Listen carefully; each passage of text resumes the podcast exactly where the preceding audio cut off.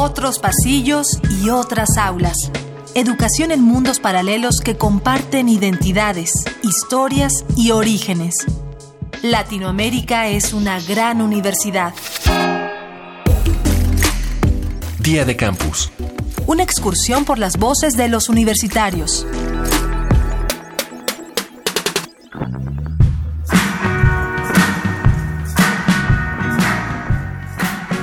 La tecnología moderna es una dicotomía constante.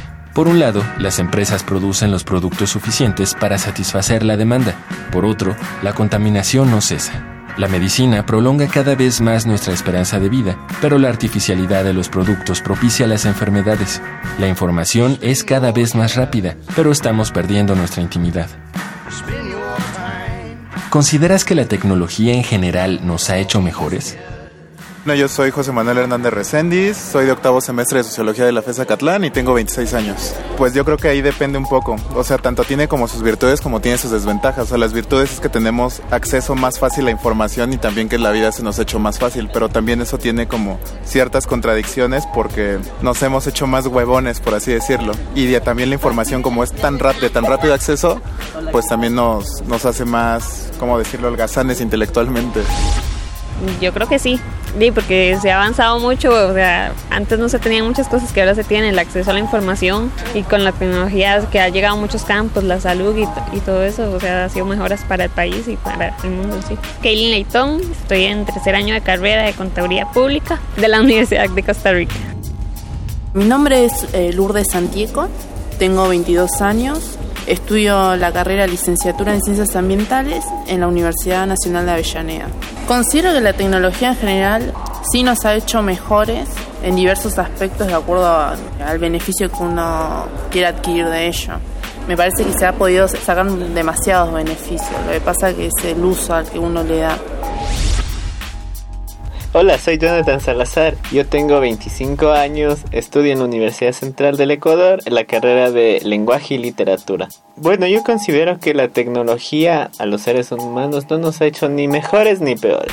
Tecnología siempre hubo, digamos desde el los tiempos inmemoriales de la caverna. Más bien, no está la tecnología como la herramienta que nos hará mejores o peores, humanamente hablando, sino creo que somos las personas quienes hacemos uso de eso, ¿no?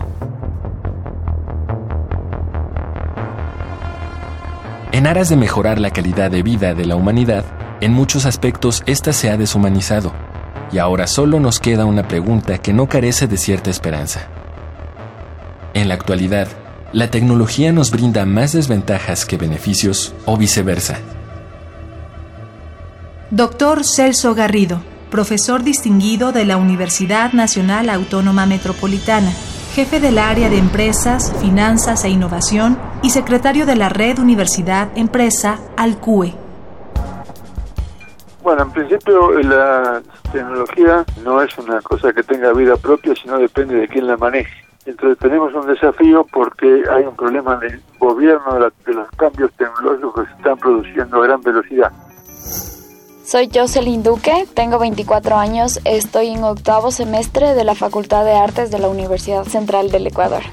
Yo creo que la tecnología em, nos puede aportar un montón de cosas y sí nos puede hacer mejores porque nos ayuda a comunicarnos, a poder transmitir lo que pensamos, lo que sentimos, incluso hacer movimientos que pueden ayudar a diferentes grupos sociales.